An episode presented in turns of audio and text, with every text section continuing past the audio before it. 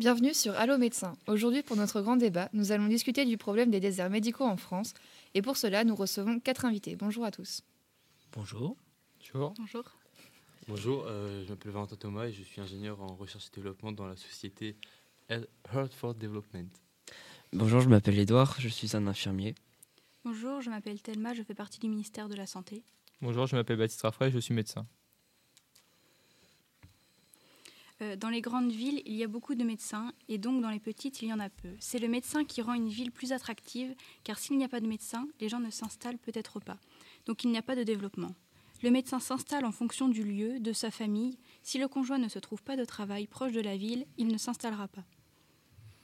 Les départements les plus touchés par les déserts médicaux sont l'Indre, la Creuse et le Cantal. Et cela s'explique que dû à une population en déclin, mais aussi dû à ce que les jeunes partent vivre dans des régions plus attractives, comme par exemple l'île de France ou la Bretagne. Donc d'où le fait que ces régions perdent de, de médecins. En France, en 2018, il y avait 226 000 médecins, dont 102 000 sont généralistes et 124 000 sont spécialistes.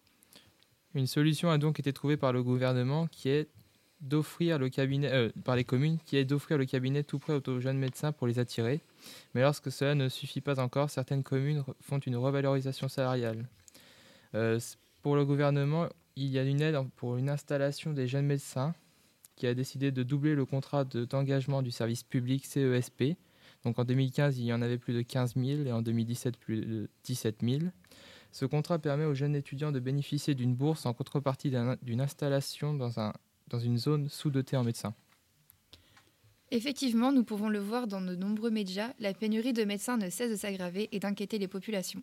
Cependant, il y a un véritable manque de réaction collective et une mobilisation citoyenne serait nécessaire pour faire avancer les choses.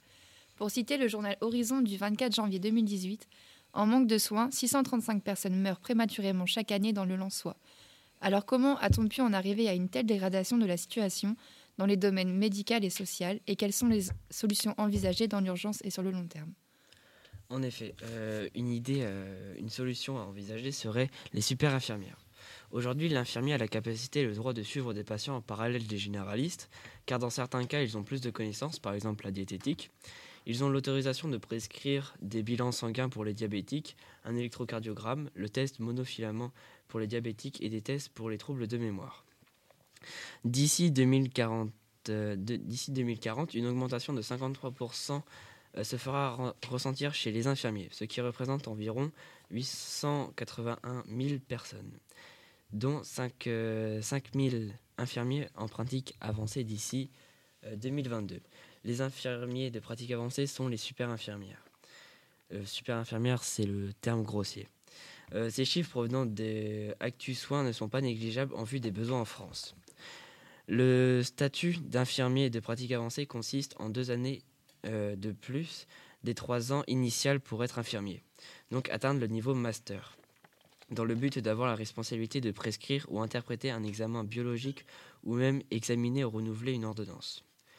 Le fait des nouvelles responsabilités des infirmiers pourrait soulager la demande de médecins, car en effet, dans la plupart des cas, le médecin rencontre des patients que les infirmiers de pratique avancée pourraient examiner seuls. Pour d'autres patients, la présence d'un généraliste reste nécessaire. Comme le précisent les ministères de la Santé et de l'Enseignement supérieur, les infirmiers réadresseront leurs patients aux médecins lorsque les limites de leur champ de compétences seront atteintes. Oui, mais les gens qui vont chez le médecin recherchent une certaine qualité. Effectivement, reverser une part du travail des médecins aux infirmières peut être une solution sur le long terme, mais les formations nécessaires vont prendre du temps, alors que pouvons-nous faire dans l'immédiat? Aujourd'hui, près de 6 millions de Français vivent dans des zones sous-médicalisées. Donc à ce jour, les gens, qui vont, enfin, les gens vont aux urgences car c'est plus facile pour eux que de trouver un médecin pour des questions de temps et de proximité. Donc ils représentent 80% des personnes qui, vont, qui ne vont pas pour des urgences, euh, aux urgences, et euh, ce qui pose un problème car ce phénomène contribue à l'engorgement des urgences.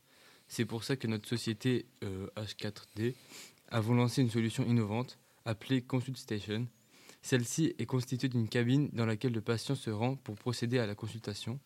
À l'intérieur de la cabine, le patient est mis en lien avec un médecin qui est dans un bureau euh, grâce à un écran. Et donc ce dernier va demander au patient euh, de lui-même de procéder à des examens grâce aux différents instruments euh, mis à sa disposition. le patient va par exemple prendre sa tension, sa température, etc. en étant guidé par le médecin. Puis à la fin de la consultation, le médecin transmettra une ordonnance qui s'imprimera directement à la sortie de la cabine. Cette solution permet donc de consulter un médecin à distance et d'être complètement prise en charge par un professionnel. De plus, ce système permet un gain de temps pour le patient et le médecin, mais également un gain d'argent pour la collectivité qui a moins de frais liés aux soins médicaux. Depuis la première cabine déployée en 2014, notre société en est aujourd'hui à 40, euh, dont, 4, euh, dont 15 à l'étranger, car nous essayons également d'étendre notre société euh, à l'international et nous avons l'ambition d'en vendre une centaine d'ici un an et demi. Mais est-ce que ce dispositif coûte cher? En effet, comme vous dites, aujourd'hui, cette, solution est peu commune du fait de son prix qui est de 97 200 euros à l'achat de la cabine et donc à ce jour, la sécurité euh, sociale ne prend pas en charge l'achat de ces cabines, ce qui euh, empêche une commercialisation industrielle du produit. Mais en effet, cette solution ne remplace pas de vraies consultations face à face. Euh, en plus, car même si le patient est en interaction avec un médecin, celui-ci ne peut pas effectuer certains tests, comme bah, toucher pour des douleurs abdominales par exemple. Et en ce qui concerne les personnes âgées, elles ne sont pas laissées à l'écart car elles peuvent tout à fait se débrouiller elles-mêmes, euh, car elles seraient très bien guidées par le médecin. En effet, même si cette nouvelle forme de consultation admet quelques limites, elle reste une solution face aux déserts médicaux, car les nombreux médecins situés dans les grandes villes n'auront pas besoin de changer d'endroit pour exercer leur profession. L'État pense à supprimer la PACES et son concours vers d'autres cursus d'études de santé qui sont variés selon les universités.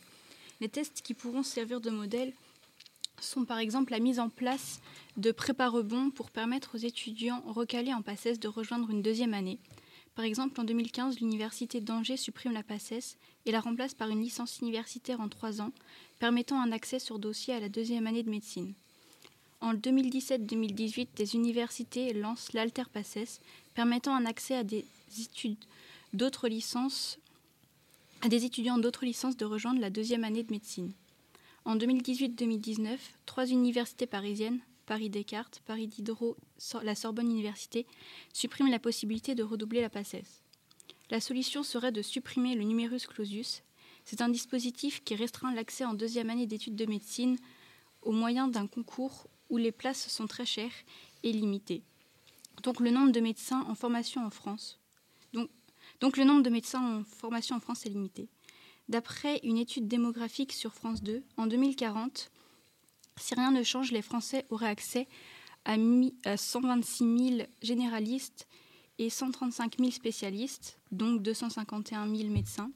Si jamais le numerus clausus passait de 8 000 à 8 500 étudiants chaque année, le nombre de généralistes serait de 130 000 sur 290 000 médecins au total. C'est une légère différence. La pénurie de médecins dans plusieurs zones de France n'est donc pas sans solution. Dans l'immédiat, les cabines de consultation apporteront une aide non négligeable aux zones les plus isolées et à l'avenir, le problème pourrait être résolu grâce aux infirmières, appelées, aussi IPA, et aux mutations des médecins dans les campagnes. Merci à tous, c'était le grand débat sur Allo Médecins.